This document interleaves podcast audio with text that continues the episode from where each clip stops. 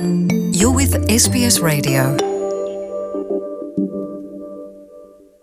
É, Luciana e ouvintes da SBS, esta tensão altíssima, tensão geopolítica na Europa, leva-nos a procurar a alma que está na lendária literatura russa. A questão até é escolher por onde começar, se pela beleza poética de Pushkin, pela sátira, também com lágrimas amargas, de Gogol, pela subtileza dos dilemas morais do médico escritor Chekhov, pelas grandes perguntas em torno de como vivemos a vida, colocadas pelo genial observador que é Dostoevsky, todos eles e outros escritores transcendentes e, sobretudo, um, um e um livro. O escritor Leon Tolstói, o livro Guerra e Paz. Espantosa descrição, exposição do horror da guerra, com a monstruosa sangria que acarreta, as infinitas penúrias que golpeiam pessoas comuns, a estupidez criminosa de quem desencadeia um cataclismo assim em nome de uma qualquer ambição, talvez um nacionalismo.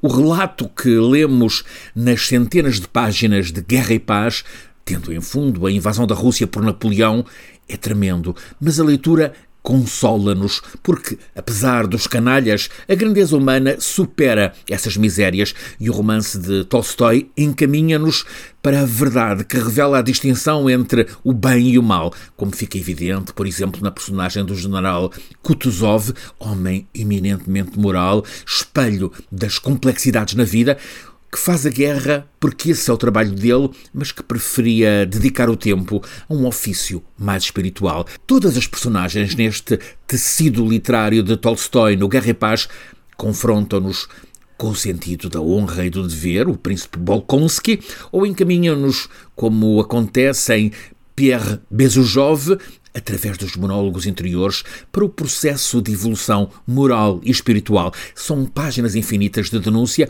e desafio aos tiranos que desencadeiam a guerra. É uma leitura oportuna para os que agora andam em ameaças de guerra.